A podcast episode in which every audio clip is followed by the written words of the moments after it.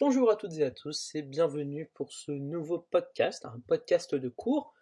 Aujourd'hui, nous allons euh, étudier le chapitre euh, du thème 6 en AGGSP, Histoire géopolitique, euh, sciences politiques, la connaissance en partage, donc, qui est le chapitre introductif. Pour commencer, et dans deux jours, nous verrons l'axe 1. Alors, dans ce chapitre introductif, je vous rappelle que vous pouvez trouver de nombreux documents sur le site www.histoiregéographie.net. Pour ceux qui sont sur Twitch, euh, des liens sont en description. Euh, euh, ceux qui sont sur YouTube, pardon, des liens sont en description de la vidéo. Pour ceux qui sont sur Twitch, eh ben, vous avez juste à taper www.histoiregéographie.net. Et pour ceux qui sont sur Geniali, bah, vous êtes déjà sur le site. Alors, vous pouvez vous balader. De nombreux documents sont disponibles pour la terminale, pour la GSP, pour l'histoire, pour la géographie, mais tout simplement de la sixième à la terminale et les ouvertures sur d'autres cours. Alors aujourd'hui, le podcast de cours va s'intéresser donc à la connaissance en partage. Très bien, alors commençons. Tout d'abord, voyons la société de connaissance, portée et débat.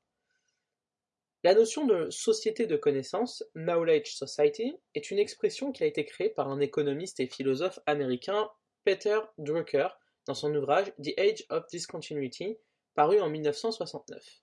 Cette expression a remplacé progressivement celle de la société de l'information. Selon l'auteur, les sociétés humaines, après être passées d'une époque agricole à une époque industrielle, sont en phase de transition vers une nouvelle époque dédiée à la connaissance.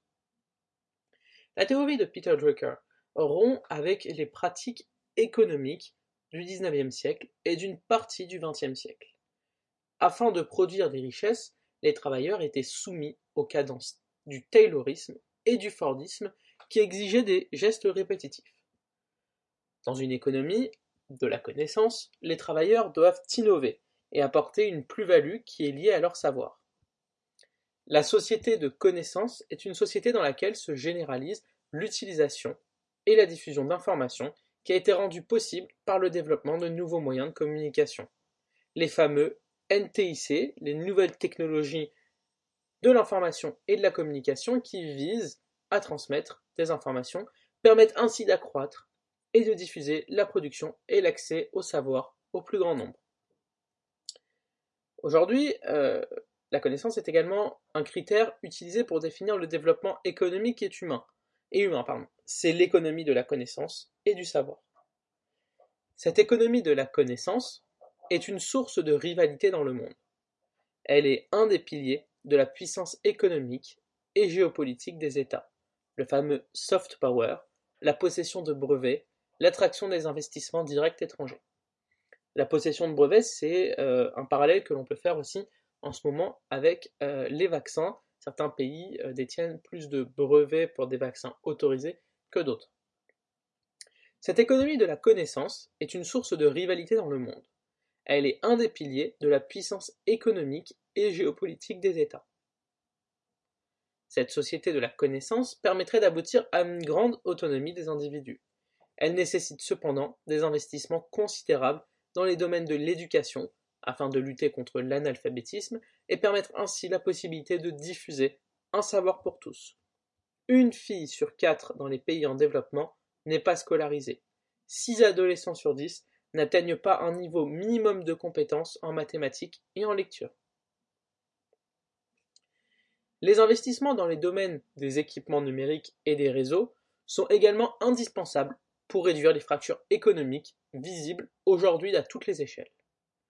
Ainsi, les budgets réservés à la recherche et au développement, c'est l'ensemble des activités créatives en vue d'accroître la somme des connaissances et de concevoir de nouvelles applications à partir des connaissances disponibles, donc les budgets réservés à la recherche et au développement, doivent être très importants pour développer la société de connaissances à l'échelle du globe. La mise en place de plateformes numériques, travers YouTube, des sites internet, les fameux TED Talk par exemple, permettent une plus grande diffusion des savoirs. D'autres acteurs, comme les associations, peuvent aussi lutter contre les inégalités, notamment les inégalités numériques. Voyons maintenant la notion de communauté savante et de communauté scientifique en histoire des sciences. Tout cela constituera notre grand 2. La création des premières académies savantes en Europe à partir du XVIIe siècle correspond à la formation des communautés scientifiques. L'unification de la culture européenne se produit au XVIIIe siècle par l'action des Lumières, qui participe à la circulation des connaissances et la naissance d'une république des sciences. Les échanges sont facilités par l'action des universités et des académies scientifiques, qui sont de plus en plus encadrées par l'État, le rôle de l'État royal sous Louis XIV par exemple. Au cours du XXe siècle ont lieu les premiers congrès scientifiques, qui sont un lieu de confrontation et d'émulation des idées. La communauté scientifique repose sur des valeurs communes que sont l'universalisme, le désintéressement, le travail collectif et l'esprit critique. La communauté scientifique rassemble des chercheurs et des personnes qualifiées par leur diplôme, leurs titres et leurs travaux qui participent ainsi à l'élaboration de nouveaux savoirs. Elle utilise des méthodes qui ont été validées préalablement. De nombreuses revues scientifiques contiennent les recherches de différents groupes de chercheurs, ces articles doivent être validés par les pairs avant d'être publiés. C'est ce qu'on appelle la politique de consensus. Voyons dans un grand 3, qui sera notre dernière partie de ce chapitre introductif, les acteurs et les modalités de la circulation des connaissances. La diffusion du savoir et la circulation des idées ont été accélérées par l'avènement de l'ère du numérique. De multiples acteurs participent à la production des nouvelles connaissances. Les États, les grandes entreprises, les communautés scientifiques, les populations issues des grandes diasporas ont aujourd'hui encore un rôle très important dans la diffusion des idées. Il existe également de nombreux autres vecteurs traditionnels comme la presse, les livres, la radio ou encore la télévision. L'école est aussi un élément indispensable à la diffusion du savoir. Au cours des dernières décennies, de nouveaux moyens techniques se sont imposés. Le développement de l'informatique et les usages liés à Internet ont modifié considérablement les apprentissages. L'accès au savoir a été considérablement augmenté et facilité par la création de supports de communication en ligne. De nos jours, près de la moitié de la population mondiale recherche des informations par l'intermédiaire des réseaux sociaux. L'encyclopédie en ligne Wikipédia, créée en 2001, a révolutionné la diffusion des savoirs en permettant à ses utilisateurs, et ce de manière gratuite, de pouvoir s'informer sur un sujet de leur choix. Elle provient d'un travail collaboratif et reçoit près de 600 millions de visites chaque mois. Toutefois, la profusion des informations pose parfois le problème de la fiabilité des sources. En effet, chaque personne connectée peut s'improviser journaliste et diffuser des informations qui ne peuvent pas toujours être fiables. C'est ce qu'on appelle les fake news, les propagations de rumeurs et c'est surtout ce qui permet le développement des idées complotistes, un vrai fléau et un vrai danger pour la société. On en a parlé dernièrement dans, le focus consacré aux différents pouvoirs dans la démocratie. Nous allons bientôt faire un numéro spécial consacré au développement du complotisme. Je vous invite donc à être attentif aux nouveautés pour voir cela. D'après une étude réalisée en 2016 par l'Institut Reuters, qui est l'Institut d'études du journalisme d'Oxford, portant sur près de 50 000 personnes en Europe. Une rupture apparaît dans la recherche d'informations. En effet, l'utilisation du mobile et celui des réseaux sociaux ont bouleversé le monde des médias traditionnels. Une majorité des sondés, 51%, utilisent désormais les réseaux sociaux pour s'informer, comme nous venons de le dire.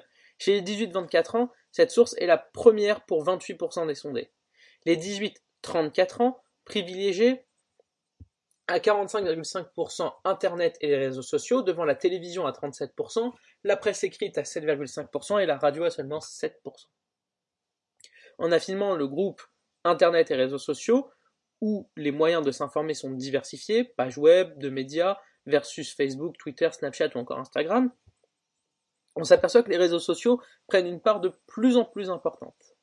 Les réseaux sociaux les plus utilisés sont Facebook, YouTube, Twitter, cette prise de pouvoir des plateformes est profondément corrélée à l'essor du smartphone que 53% des personnes interrogées utilisent pour s'informer.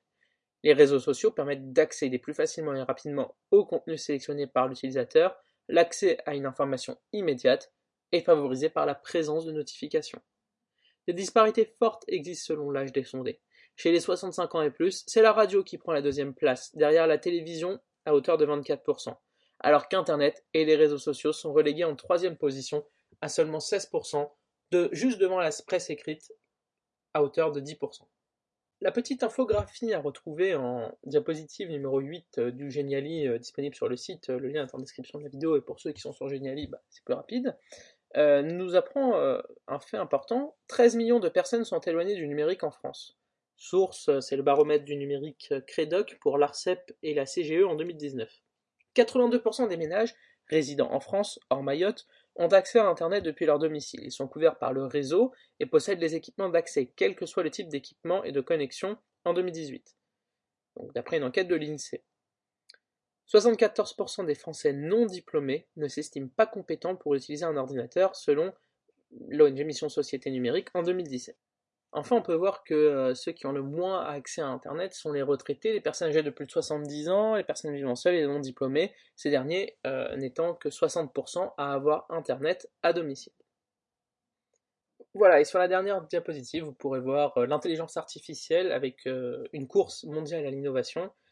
cette carte qui nous montre l'importance de la Silicon Valley avec Apple, Google, Facebook, entre autres, mais également tout simplement la course vers le numérique et l'intelligence artificielle, puisque les populations euh, les plus jeunes sont celles qui euh, naissent dans cette ère du numérique, et euh, les confinements et la situation sanitaire auxquels nous avons dû faire face a poussé nombre d'entreprises et nombre de particuliers à s'équiper et à se former, amenant ainsi à de nouvelles méthodes de travail et à une augmentation de l'équipement informatique chez les Français et dans le monde de façon générale.